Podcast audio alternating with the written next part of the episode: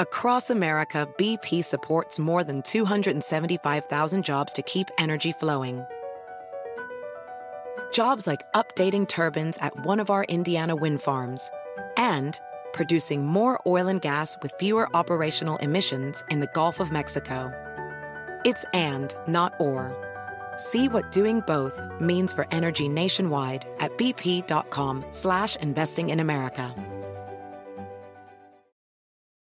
You might be right. It's simple, but something you almost never hear in politics today, with each side more concerned about scoring political points than solving problems. I'm Bill Haslam, a Republican. And I'm Phil Bredesen, a Democrat. We're former Tennessee governors, and we invite you to listen to our podcast, You Might Be Right. Join us and guests like Al Gore, Paul Ryan, Judy Woodruff, as we take on important issues facing our country. Listen and subscribe to You Might Be Right, a new podcast from the Baker School at the University of Tennessee. Con nosotros el show de Fernando Espuelas, conducido por nuestro experto en política, Fernando Espuelas, aquí en KTNQ 1020 AM.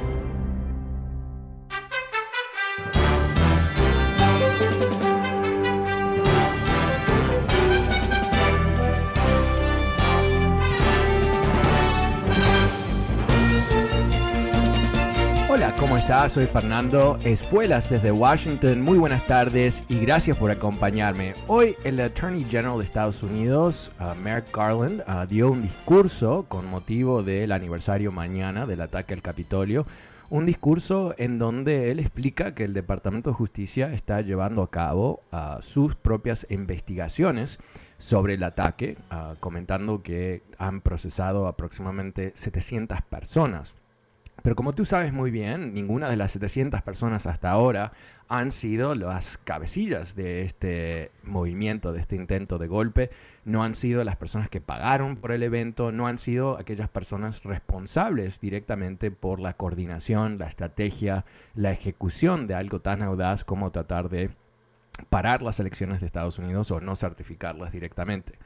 Y Garland uh, ha estado bajo tremenda presión tú inclusive sin duda has escuchado a personas que me han llamado en las últimas semanas diciendo, ¿qué está pasando? ¿Cómo puede ser que, que Trump está todavía ahí uh, libre de responsabilidades por lo que ha pasado? Y aunque Garland no dijo nada específico sobre Trump, sí dijo que ellos están uh, siguiendo las pistas, están siguiendo uh, la evidencia a donde sea necesario, independientemente de quién va a impactar.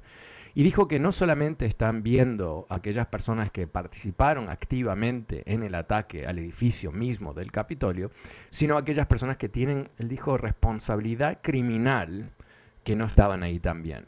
una alusión, por supuesto, a todo el entorno de Trump, que eh, lo que sabemos hasta ahora estuvo bastante involucrado en la planificación de este intento con varios esfuerzos de tratar de acabar con la democracia de Estados Unidos, acabar con el principio muy básico de este país, que es que eh, el pueblo elige sus líderes. Y estaban intentando crear una crisis que Trump pudiese resolver a través de una declaración de ley marcial. Estamos hablando aquí de país bananero uh, básico, ¿no?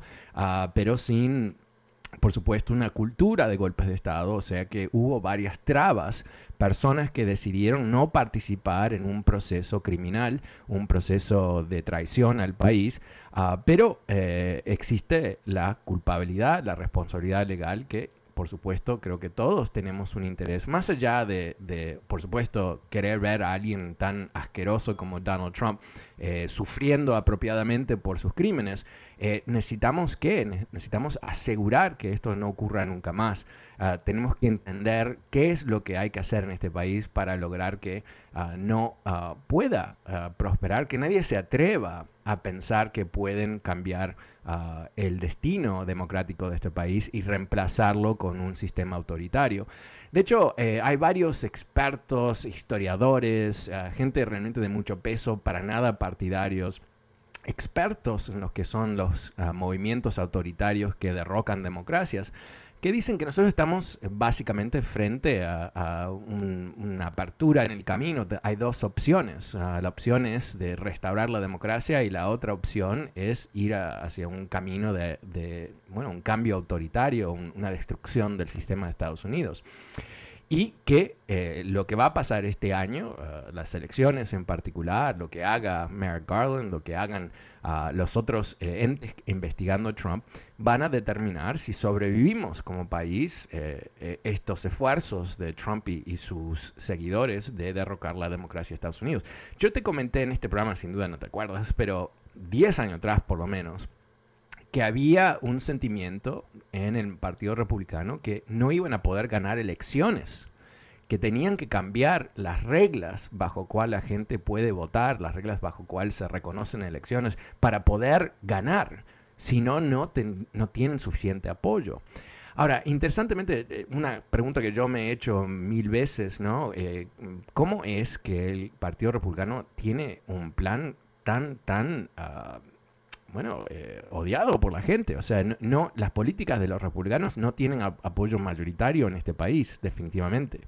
Entonces, ¿por qué es que no cambian? ¿Por qué es que no buscan esa mayoría? Y de alguna manera, eh, a través de lo que son las estructuras de la Constitución de Estados Unidos que eh, no son democráticas, o sea, el Electoral College, este este invento, este monstruo que elige el presidente, en realidad fue construido, fue desarrollado, fue creado con el propósito de ah, enfriar las pasiones de la gente, un filtro, ¿no?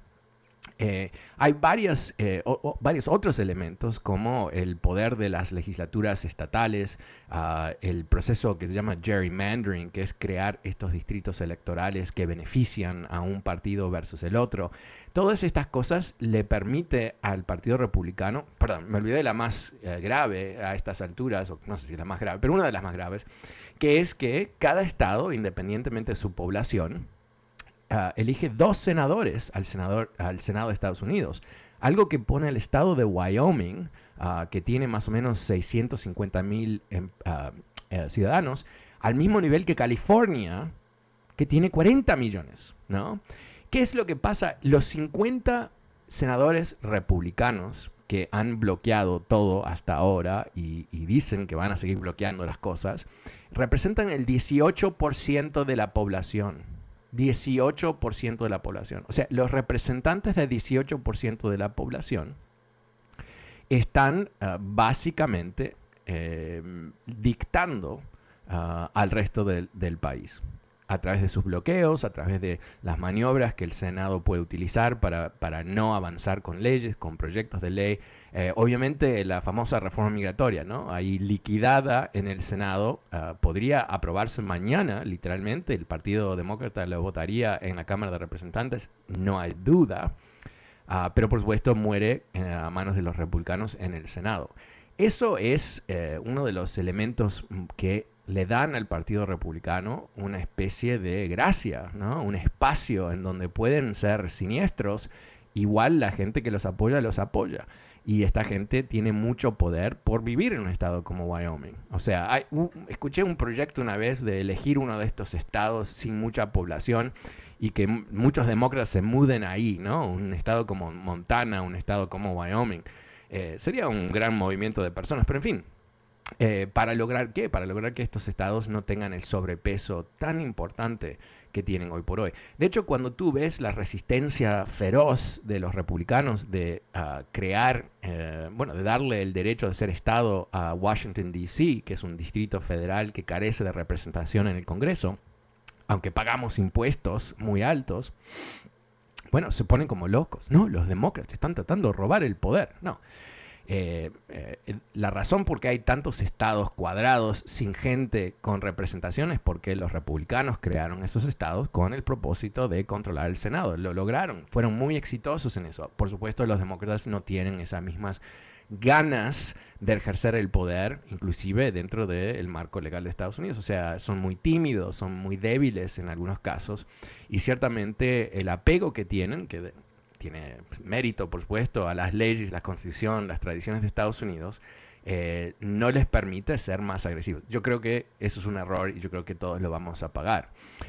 Pero eh, nos, a, mediados que nos aproximamos a este triste aniversario mañana y estas declaraciones de Garland, uh, hay, por supuesto, eh, razón para pensar que eh, el país está en peligro. Creo que eso lo, coincidimos.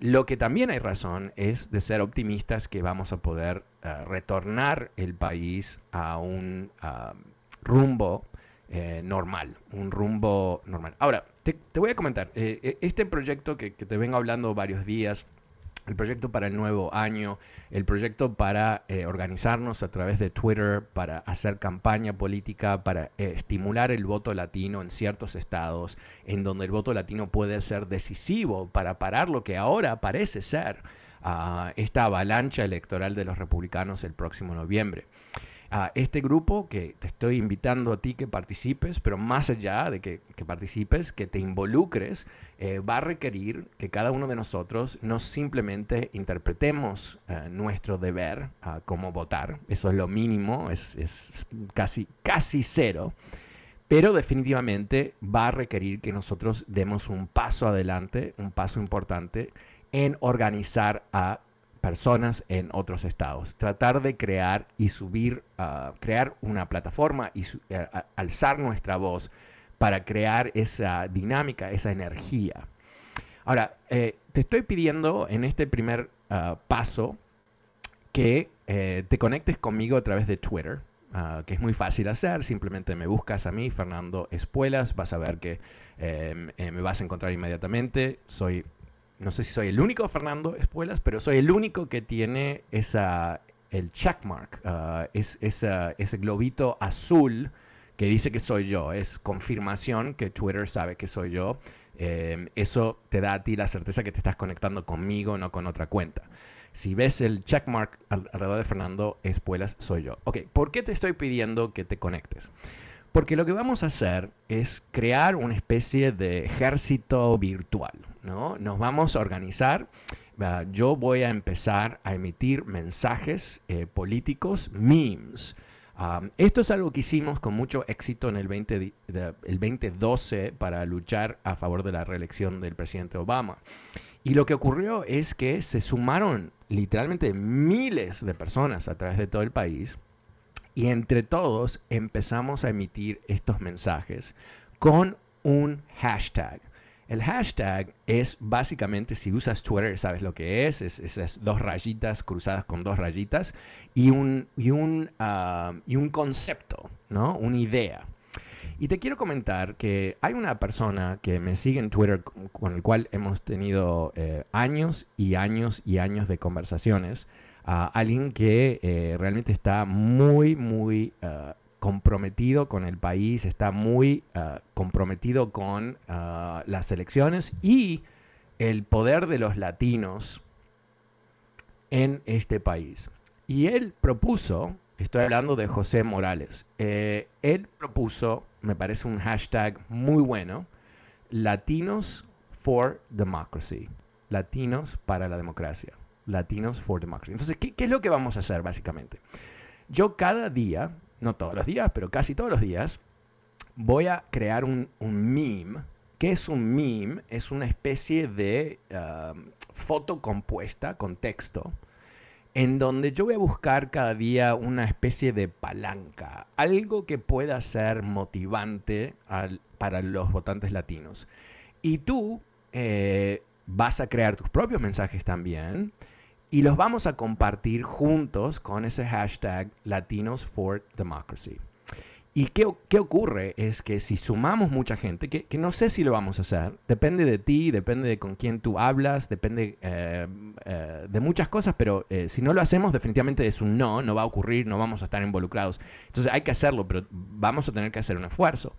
Entonces, ¿qué hacemos? Hacemos un retweet y un like. Y de esa manera crece el impacto de ese meme basado en Twitter y se comparte muchísimo más a través de las redes. Y si logramos una cierta masa crítica de gente que se involucra con esta campaña Latinos for Democracy, que es el concepto de José Morales, eh, y conéctate con él, vas a ver, él está conectado conmigo, tú puedes encontrar.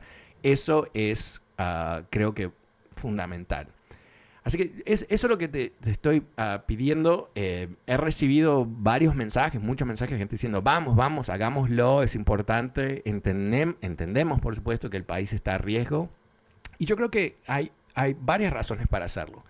Pero te, doy un, par más ah, que creo que es importante y, te estoy tratando de persuadir. Ah, eh, esto no, no funciona, no, es un tema de Fernando, no es que yo puedo hacer algo, no puedo hacer nada. Yo simplemente puedo ser parte de este equipo que quiero ah, eh, formar contigo. Pero eh, el trabajo grueso lo haces tú porque te involucras, porque no solamente te involucras, pero si ves que alguien responde en forma negativa a uno de estos memes, les vas a responder con buena onda, eh, con el, propósito de educarlos, de, tratar de persuadirlos, no de agredir, no, no insultar. Eh, yo creo que eso es un elemento clave. Nosotros no podemos ser bajos, no podemos ser, porque el, porque el otro lado, porque los trumpistas son necios, bajos, eh, malos, mal educados, eh, odiosos y todo eso, no quiere decir que nosotros lo vamos a hacer, al revés. Lo que yo ah, pienso que puede ser muy efectivo es ah, tener ah, mensajes positivos. Ahora, esto es un poco complicado porque simplemente em, sabemos, es, la, naturaleza de la humanidad. Simplemente siendo positivo no es suficiente porque no es tan motivante como, bueno, explicar el riesgo, ¿no? Explicar por qué alguien debe votar. Y lamentablemente, yo creo que ah, es más fácil motivar gente ah, en forma negativa, ¿no? Diciéndole, si no votas es el fin del mundo, que diciéndole al revés que con los demócratas en el poder las cosas van a ser mejor. Es, es un mensaje difícil en particular si pensamos quién es nuestra audiencia. Si nuestro propósito es activar literalmente el 50% de los latinos que no votan a votar, eh, ¿cuál va a ser ese mensaje que los ah, pueda eh, persuadir? Porque obviamente, eh, no, no sé, a estas alturas, eh, yo no sé quién eh, no sabe que estamos bajo un peligro mortal. No sé quién es esa persona que no tiene ningún tipo de ah, concepto básico sobre eh, lo que está pasando en el país. Sé que existen, ¿no? Y, también entiendo, vivimos vidas complicadas. todavía tenemos esta maldita ah, pandemia, tenemos los efectos de esa pandemia, tenemos todo eh, ruido, ruido, ruido, ruido, ruido. Y es muy fácil, y quizás hasta cierto nivel lo entiendo, ¿no? Eh, muy fácil eh, desprenderse de la realidad cotidiana, en particular algo que parece estar tan lejos como Washington. Pero yo quiero, y esto no es algo que creo que podemos poner los memes necesariamente, pero yo creo que es importante que entendamos algo fundamental. Si hay un desliz hacia un sistema autoritario, obviamente va a ser a las manos de los republicanos, obvio, ¿no? Eh, eh, eso es lo que están haciendo, no, no, no hay que esquivar esa realidad. Esto no es, ah, bueno, los dos partidos tienen... No, no, los dos partidos nada. Los demócratas tienen sus defectos, les sobran, pero uno de ellos no es ser golpista, no es tratar de destruir la constitución, no es tratar de derrumbar las costumbres de este país o la democracia, y sin duda no es acorralar latinos y bloquear eh, los caminos de migración legal y, todo el resto que intentó hacer Trump y fue parte de, cómo él estimuló el voto. ¿no? Eso es lo que tenemos que entender. Lo que está en juego aquí para los latinos es el doble, el triple, el cuádruple, cuádruple, cuádruple, cuádruple, no sé, no me sale hoy esa palabra. En fin, cinco veces más, wow, estoy, inflación, viste la inflación, uh, cinco veces más grave para nosotros que el resto de los estadounidenses. Porque ya nos han dicho que nosotros somos el problema. Ya nos han dicho que nosotros venimos a este país a robar, a vender drogas, a violar mujeres. Estas son las cosas que dijo Donald Trump. Y si, si nosotros no llegamos a entender el riesgo que eso nos pone a nosotros, porque imagínate, imagínate, este año los republicanos ganan la Cámara de Representantes. Bueno, ahí ya liquidan la presidencia de, Biden. Ted Cruz salió ayer a decir que van a hacer un impeachment. ¿Por qué? Porque, porque es jueves, porque nos gusta, porque los odiamos, por lo que sea, ¿verdad? Ah, pero eso de alguna manera es lo mínimo, porque lo que estarían haciendo es creando las condiciones para robar las elecciones en el 2024. Eso es lo que estarían haciendo. Y si lo logran, y honestamente eh, lo único que, puede defendernos son, somos nosotros. Ahí es donde creo que tenemos ese gran riesgo. Bueno, ¿cómo lo ves tú? El número es 844-410-1020. 844-410-1020. Soy Fernando Espuelas y vuelvo enseguida con tus llamadas. Cuéntame, ¿cómo lo ves tú?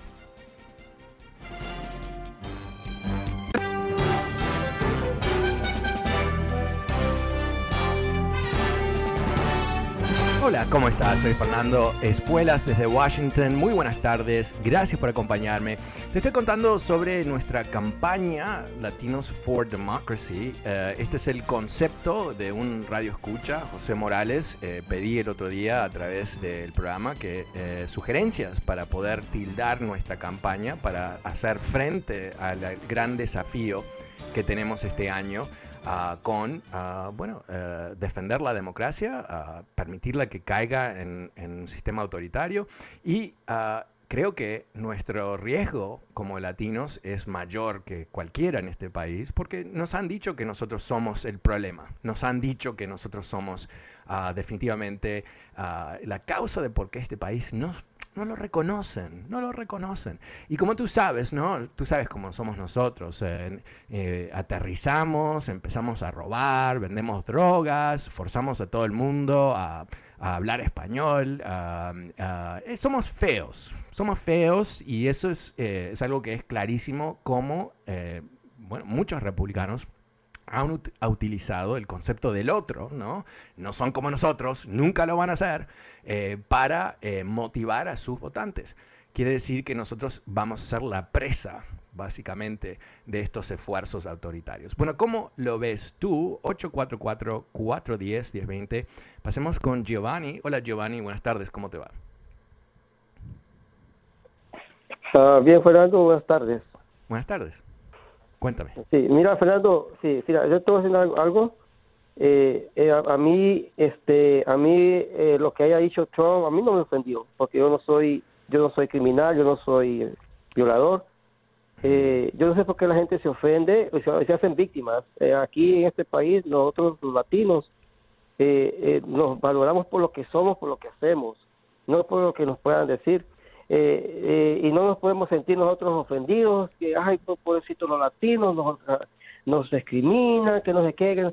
Ya basta de eso. Yo creo que ya, ya es hora de que nosotros despertemos y nosotros eh, salgamos adelante por nuestro propio esfuerzo y, y, en este país dar el ejemplo de lo que nosotros somos, ¿verdad? Giovanni, ¿qué pasa cuando tú, tú alguna vez has, has, has, has, tenido una experiencia de ser discriminado en este país? Mira, Fernando, yo tengo yo tengo desde aquí, yo vine, mi mamá me trajo de 12 años en el 80, ¿ok? Y yo fui a la escuela, y yo tuve compañeros, eh, yo fui a la escuela aquí en San Fernando, y yo, había pocos latinos en las escuelas, y la mayoría eran blancos, ajá.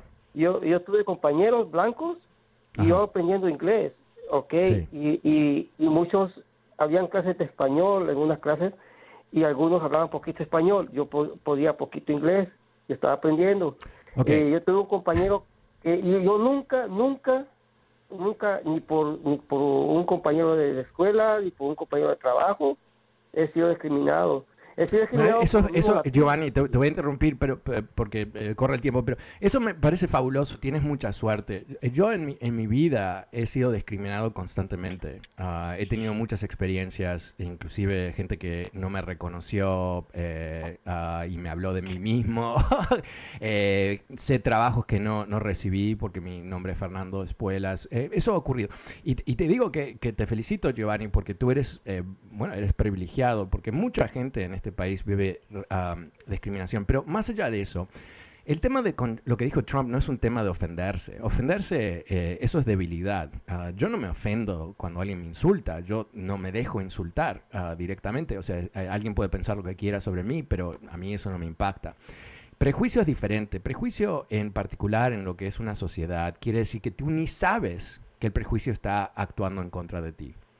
Eh, es, son actitudes invisibles.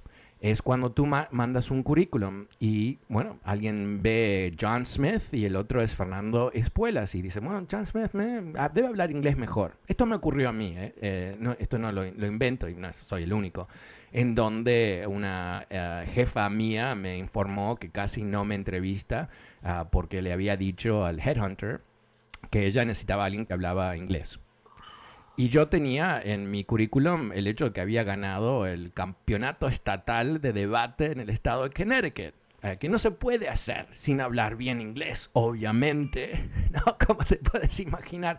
Y, ella eh, me confesó que ella eh, me iba a filtrar básicamente porque, bueno, por su prejuicio, ¿no?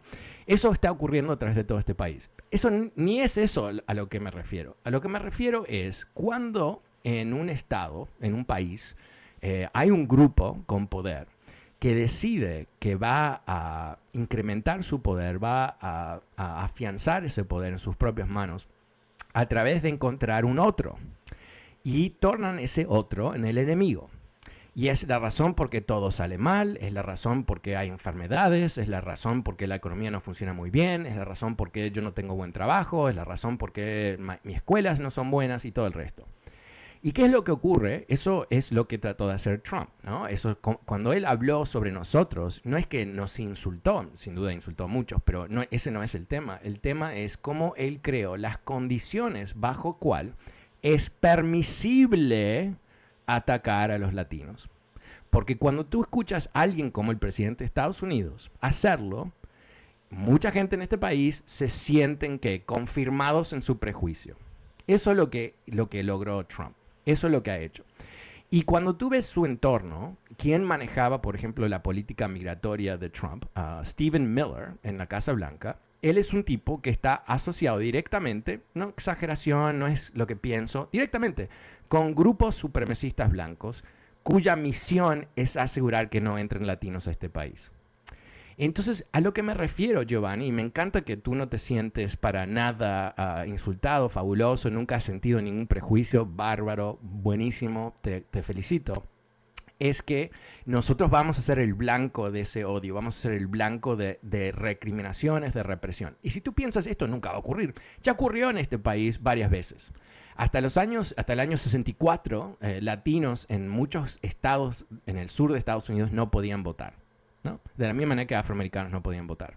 Y si tú piensas que no, una vez que uno tiene derechos, no se lo quitan, bueno, pregunta qué pasó en, en, 1866, 67, 68, cuando hubo un cambio de gobierno en Washington, de un gobierno que apoyaba los derechos civiles de los ciudadanos afroamericanos que habían sido liberados en la guerra civil, a un gobierno de republicanos, lamentablemente, que no los apoyaba y permitió la creación de todo el esquema Jim Crow en el sur de este país, que mantuvo una especie de semi-esclavitud de personas afroamericanas, les quitaron todos los derechos por más de 100 años. ¿Ok? E, eso, a eso me refiero. Ahora, Giovanni, yo tengo la sensación que tú has vivido mucho prejuicio, pero no lo sabes, porque la mayoría de, cuando pensamos prejuicio, pensamos que son dos tipos con sábanas sobre la cabeza que nos, vienen a, pegar. Eh, eso es parte, pero no, es mucho más grave que eso. No ves ese tipo de prejuicio. Es el trabajo que no recibís. Es el apartamento que no puedes alquilar. Eh, es, son eh, la expectativa de un maestro que eres medio bobo y no te van a enseñar. Eh, no para ir muy lejos, pero en este programa cuando teníamos un, esfuerzo muy grande para organizar las escuelas públicas, para que los padres de, nuestros niños latinos tengan las mejores escuelas posibles, ¿qué es lo que descubrimos? Que en la vasta mayoría de, los casos no es que eh, los maestros no sabían que la escuela era mala o la directora no se preocupaba. Sabían, sabían. Es que pensaban que porque nosotros somos inmigrantes y pensaban que no hablamos inglés y que nos podían intimidar con la migra y todo eso, que nunca íbamos a alzar la voz y nunca íbamos a hablar. ¿Y cuál fue el esfuerzo nuestro? Era darle voz a cada uno para lograr esos cambios. Así que esto lo hemos visto 40.000 veces, Giovanni. Y yo creo que eh, eh, una vez más, te, felicito por tu, situación privilegiada de nunca haber sentido el prejuicio en este país, eh, pero no es eh, el peligro al cual me refería. Muchas gracias por tu llamada. El número es 844-410-20. Pasemos con Diego. Hola Diego, ¿cómo te va? Buenas tardes. ¿Aló? Aló Diego, ¿cómo te va? ¿Cómo lo ves tú? ¿Qué vas a hacer para derrumbar a, los esfuerzos de los republicanos este año?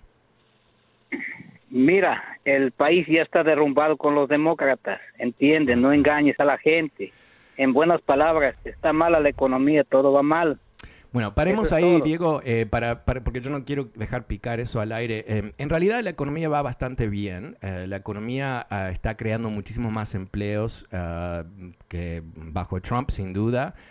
Hay un crecimiento de inversión muy importante. Recordemos que el año pasado Trump, ah, perdón, en el 2020, Trump nos informó que si Biden ganara, que se iba a derrumbar la economía. ¿no? Eso es lo que él dijo, que la bolsa iba a perder el 80% de su valor, iba a haber un catombe, básicamente. Y es al revés, ¿no? Porque el problema que tenemos es un problema de crecimiento agudo, que es la inflación. Algo que eh, se va a resolver ah, en, este año sin duda. Eh, la Reserva Federal ya ha dicho que van a tomar medidas ah, y yo creo que están dando señales muy claras que no va a haber un problema inflacionario a largo plazo. Pero adelante, Diego, dime, ¿Qué más? Ya, ya no lo detienen la inflación, lo que ya subió, subió, por más que quieran decir, ya no. Y entonces los ciudadanos de todos los Estados Unidos ya saben quién es Biden y Kamala Harris. Van a perder el Congreso totalmente, de mí te acuerdas. Hablando en buena onda, porque tú eres solamente, quieres tener solo tú la razón, tú eres izquierdista totalmente. Me gustaría debatir así pecho a pecho, pero como se debe, con buena diplomacia. Tú cuando algo no te gusta, cuelgas, insultas a la gente. No, Diego, lo que ocurre es que hay gente que me llama y dice estupideces al aire, ¿no? Y entonces yo tengo la opción de decir, ah, ok, cada uno tiene el, derecho de ser estúpido, pero decidí años atrás que eso no era el propósito de este, de este programa. Eh, a la diferencia de que si estoy en una cena y, me estoy, y alguien me, me sientan alrededor de un bobo y tengo que escuchar la, la bobería que sale de su boca, eh, esto, esto no es lo mismo. aquí lo que tenemos que hacer es centrarnos sobre la realidad. Y podemos definir, ¿no? Eh, y yo siempre he dado este, este mismo ejemplo. 2 más 2 es 4. ¿no? Eso es una realidad objetiva. No es mi opinión, no es tu opinión. No es debatible 2 más 2 es 4. Ahora, podemos debatir si 4 es mucho o poco. Eso es, esa es una opinión, pero no vamos a debatir sobre, por ejemplo, si se han creado más empleos en el primer año de Biden que en los cuatro años de Trump. Eso es no es debatible, es una realidad. hay más trabajos disponibles en este país hoy que hubo hace dos años atrás bajo Trump. Eso es una realidad aún más clara. Ah, así que eh, también, ¿qué es lo que, está, que ha pasado? Porque hablamos solamente de un lado de las cosas, ¿no? Hay inflación, nadie le gusta la inflación. Eh, no es que ya pasó, la inflación se controla.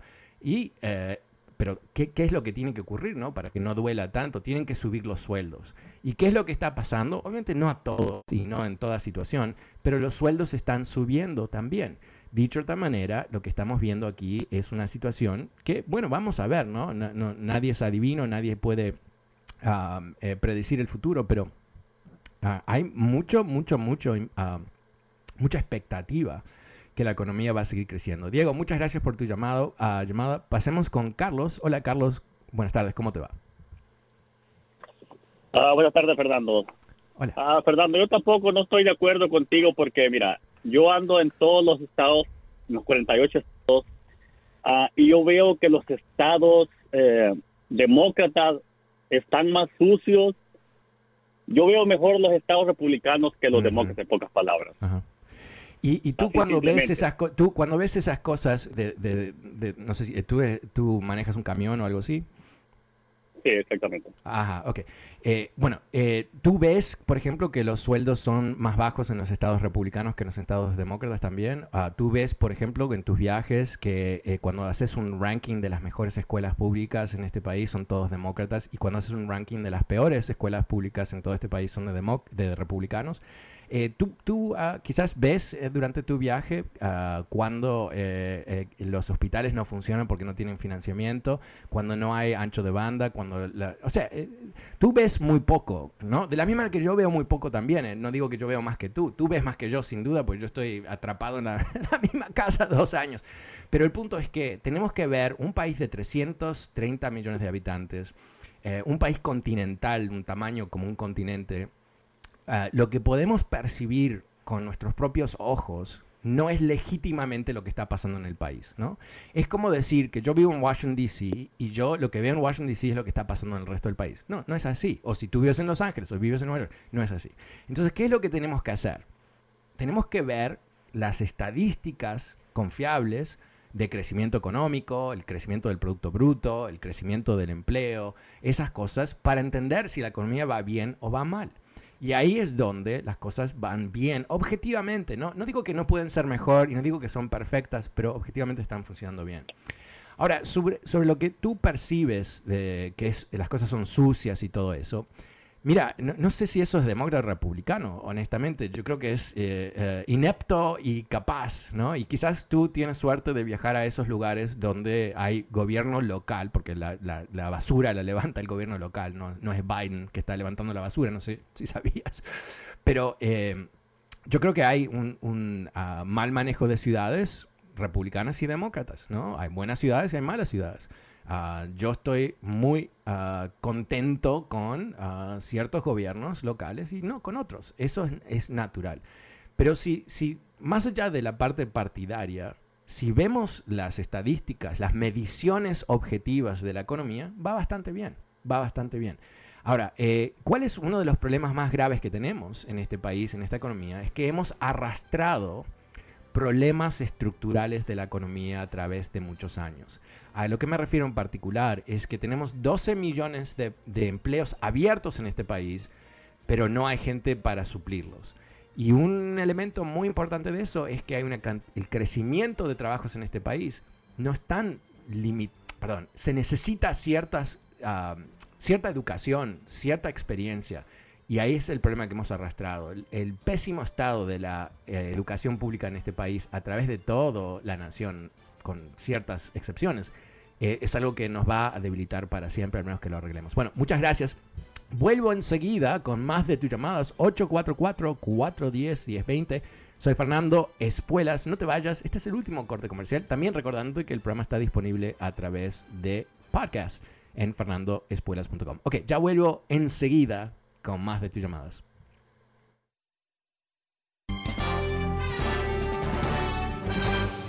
Hola, ¿cómo estás? Soy Fernando Espuelas desde Washington. Muy buenas tardes, gracias por acompañarme. Estamos hablando hoy sobre este esfuerzo que queremos organizar, ah, que, bueno, tú y yo hemos hablado en varias ocasiones. Uh, Latinos for Democracy va a ser el hashtag en Twitter.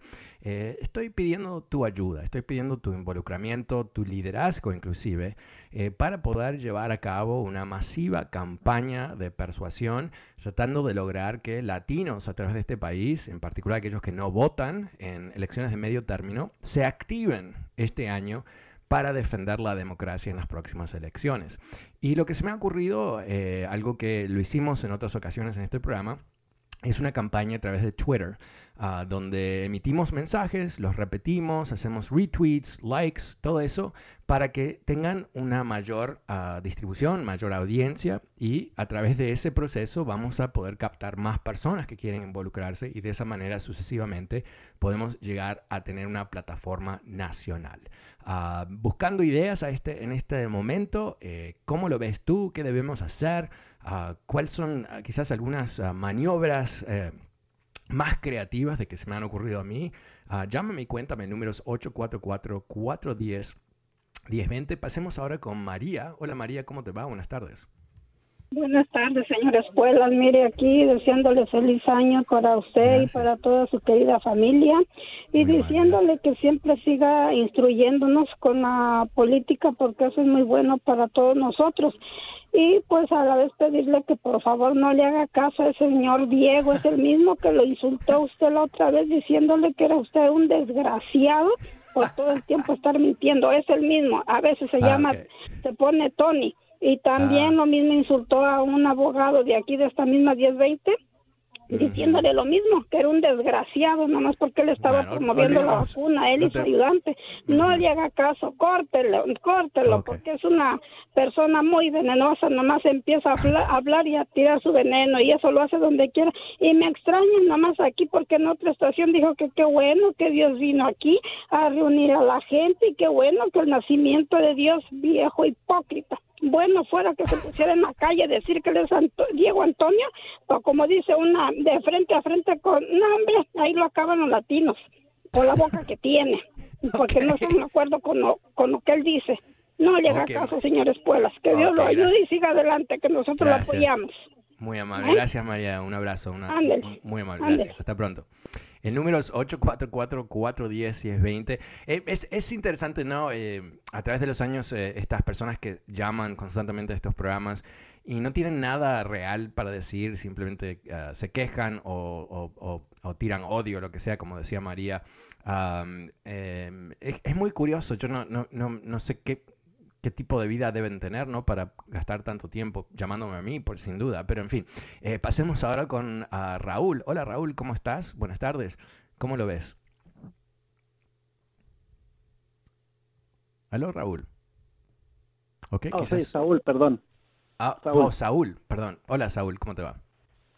Bien, bien. Feliz año nuevo. Te deseo lo mejor, Fernando, a ti y a todos que, están a tu alrededor. Independientemente de pensamientos diferentes, ¿no? es normal. sí. es saludable. Mira, eh, yo mira, creo, creo fuertemente en la democracia de Estados Unidos. Eh, gracias a Dios por este país, la mera verdad, porque tenemos buenos líderes que van a defender la democracia a capa y espada, siempre de una manera pacífica, ¿no? No creo, como dices tú, que esté en peligro el país y que esté en peligro la democracia porque tenemos buenos líderes para defender la democracia, independientemente de demócratas o republicanos. Algunos se creen republicanos, pero no son representan, no representan realmente en su totalidad el Partido Republicano, lo que es el Partido Republicano. Pero este, bueno, eh, este país está fundado muy, muy, muy, muy bien, tiene muy fuertes, muy buenas bases y están bien fuertes sus bases, sus pilares de democracia, como para mantenerse así pero sí, no, no, no, no creo en que esté en peligro la democracia como tú lo pones de una manera como para, no sé, meter miedo. O, sea, eh, cuando tú viste el intento de golpe de Estado el 6 de enero y desde entonces toda la información que, que se ha presentado ¿no? a través del comité de investigación y otras fuentes, en donde hubo un complot para deshacer ah, el voto, deshacer la mayoría, intentos de utilizar la Guardia Nacional para, para acallar a la oposición y todo el resto. Ah, y cuando ves que el expresidente de Estados Unidos era el líder de ese esfuerzo de derrocar la, la, la Constitución, tú dices, todo bien. Mm, no, es que no, eh, eh, o sea, yo pienso que mucha de la gente que estuvo ahí peleando en cuanto a lo que sucedió el año pasado fue gente independiente, porque no fue en todo el país, solamente fue en un lugar donde... olvídate, olvídate la gente, espera, espera, espera, perdón, eh, olvídate la gente que atacó el edificio en sí mismo, no hay que olvidarse de ellos, pero para el propósito de esta conversación, estoy hablando de la gente que lo planificó la gente que tenía un plan, la gente que tenía un PowerPoint, una presentación de cuarenta y pico de, páginas, ah, explicando cómo podían deshacer la voluntad popular. Y que ese documento fue distribuido por el Chief of Staff del presidente de Estados Unidos y, visto por todo ese entorno. Entonces, eso, eh, no te preocupa a ti, es, es como normal que haya un intento de derrocar la constitución de Estados Unidos para ti. Mm, no, no fue un, no, no, creo que haya sido un intento porque como te digo, las bases de Estados Unidos están muy no, este, ok, para, hay dos cosas. quizás no me explico muy bien y quizás eh, tengo que preguntártelo una vez más. Eh, eh, más allá de que tú creas que hay buenas bases y todo eso, que es cuestionable, obviamente, ¿no? Porque no sabemos si ellos van a poder protegernos. Pero en fin, eh, eh, olvídate un segundito. Céntrate sobre el hecho de que desde la Casa Blanca estaban distribuyendo una presentación de 40 páginas explicando cómo robar las elecciones y que hubo un intento de robar las elecciones y que estuvieron involucrados el presidente de Estados Unidos y varios congresistas. ¿Cómo ves eso? Que se juzgue. Por eso existe la democracia. Ok, pero, ah, pero no puedes decir... Honestamente, es un poquito absurdo, Raúl, ¿no? O sea, hubo un intento de derrocar la democracia. Nunca había ocurrido eso en Estados Unidos. Nunca. Nunca ha habido un presidente que ha hecho esto. Ah, tú dices que no hay un riesgo en el futuro. ¿Sobre qué basas que no hay un riesgo en el futuro? A ver, ¿quién es que nos está defendiendo y nos va a proteger mágicamente si no somos nosotros mismos que nos defendemos? ¿Quién es? ¿Cómo que quién? Pues claro. ¿Quién? Sí, tú dices que hay, mágicamente hay buenos líderes que nos van a defender del intento de otro golpe de Estado. Es, es, muy lindo lo que tú dices, es un sentimiento muy, muy lindo. Ahora me encantaría saber quiénes son, quién es que tú imaginas que puede llevar a cabo eso. Bueno, tú lo has dicho, nosotros con nuestra participación en no permitir que ese tipo de gente o ese tipo de personas intenten eh, derrocar la democracia, que no lo Ok, entonces tú dices que hay un riesgo. Ah, ok, te estás contradiciendo ahora. Entonces hay un riesgo, por eso que nosotros tenemos que tomar acción. Mm, bueno, no quieras ponerme palabras en... No, no, tú recién tú has dicho que la razón, la manera de pararlos es que nosotros participemos en las elecciones. De otra manera, tú ves un riesgo. Si, si, si fue un intento y lo prueban y lo juzgan y lo meten a la cárcel, sí hubo un riesgo.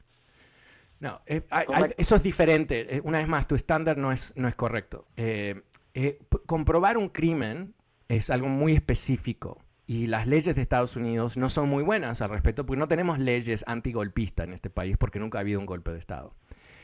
Eso es, un, eso, eso es aparte. La pregunta que yo te hago a ti es, ¿cuál es nuestra defensa en contra de que lo repitan. Porque hoy por hoy ellos lo pueden hacer una vez más. De hecho, se están preparando para hacerlo. Ha habido eh, Steve Bannon, que, es el, estratega de Trump, en su podcast habla constantemente de la necesidad de controlar lo que son ah, las secretarías de Estado que controlan las elecciones y después los, uh, los buros de, elección local y todo eso. Para, para, para hacer qué? Para asegurarse que no cuenten los votos de los demócratas. Eso es, lo que, eso es literalmente lo que ellos están hablando todos los días. Entonces, ¿bajo qué criterio te parece que no hay un riesgo? Porque no lo, va, no, lo van a permitir este oh, país. Oh, no. ¿Quién no lo va? Por eso te pregunto. O sea, tú tienes, no sé quién, Mickey Mouse, uh, Santa Claus, los, los Reyes Magos, uh, uh, George Washington vuelve de la muerte. ¿Quién? ¿Quién es? Es que es que no sé si me explico, es que no lo va a permitir la misma democracia, la, misma democracia no va a permitir. Eso es absurdo. Ok, ok, Raúl, te, voy a parar ahí, no te voy a hacer más preguntas porque estás un poquito confundido. Lo que aprendimos en los cuatro años de Trump es que el gobierno de Estados Unidos está basado en leyes, en la constitución, pero también en costumbres, en costumbres había sido en este país una costumbre de más de 200 años que los presidentes de Estados Unidos, aunque se llevan a patadas con la prensa, no atacaban la prensa.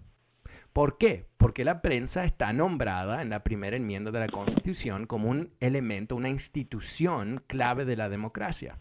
Y aunque obviamente las Casas Blancas odian la prensa, eh, nunca se cruzó la línea que cruzó Trump constantemente de atacar periodistas, decirle que eran el enemigo de la gente y todo eso. Costumbre que él violó, que él violó, ¿verdad?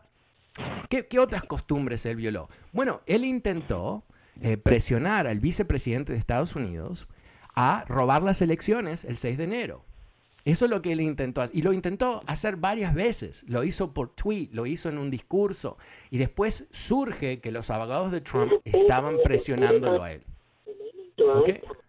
Ah, baja tu radio, por favor, porque está saliendo el aire.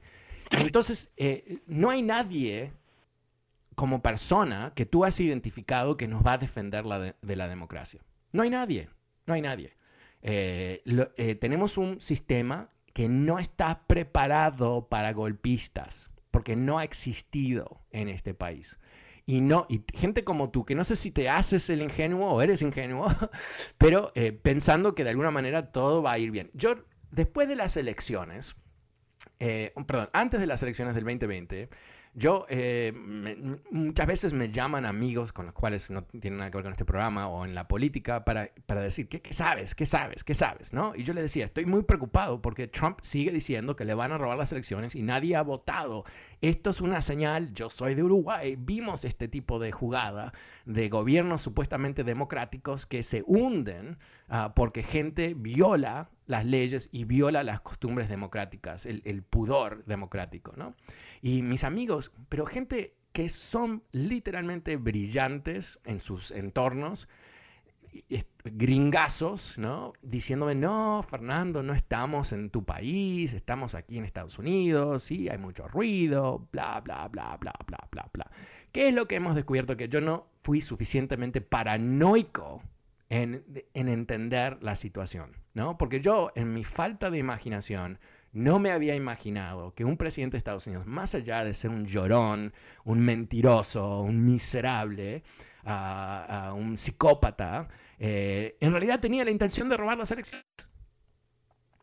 Y cuando nos decía en su entorno que él estaba haciendo ruidos después de las elecciones, que no perdí, bla, bla, me roban las elecciones, ¿qué, ¿qué, es lo que decía en su entorno? No, hay que dejarlo, está muy enojado. Hablando como si fuese uno de esos nenitos en el cine, ¿no? Que se vuelven locos o en el mall o en el supermercado y se tiran por el suelo y gritan y parece que los padres lo están torturando, pero en realidad son los hijos que están torturando a los padres. Todos hemos tenido ese momento. Eh, eso es lo que nos decían, ¿no? Trump está básicamente sobre el, sobre el, suelo pataleando. No, él estaba robando las elecciones y no era el único. Tenía un complot dentro del Departamento de Justicia e intentó cambiar toda la... cambió la cabecera del Departamento de Defensa, o sea, cosas que son como golpismo 101. Miren, Raúl, no sé, honestamente si está confundido o se hace el, confundido, pero nosotros no podemos darnos el lujo de confundirnos frente a la amenaza que, enfrentamos en este país. Eh, esto no es un juego, esto no es ah, simplemente eh, el bla bla bla de la política. Estamos frente a una amenaza y los únicos que realmente podemos tomar acción somos nosotros los latinos. Eso es la realidad. Bueno, vuelvo mañana, otra realidad. Como siempre, muchísimas gracias por acompañarme. Muy buenas tardes. Gracias y chao. BP added more than $70 billion to the U.S. economy in 2022 by making investments from coast to coast. Investments like building charging hubs for fleets of electric buses in California and starting up new infrastructure in the Gulf of Mexico. It's and, not or. See what doing both means for energy nationwide at bp.com slash investing in America. You might be right. It's simple, but something you almost never hear in politics today, with each side more concerned about scoring political points than solving problems. I'm Bill Haslam, a Republican. And I'm Phil Bredesen, a Democrat. We're former Tennessee governors, and we invite you to listen to our podcast, You Might Be Right. Join us and guests like Al Gore, Paul Ryan, Judy Woodruff, as we take on important issues facing our country. Listen and subscribe to You Might Be Right, a new podcast from the Baker School at the University of Tennessee.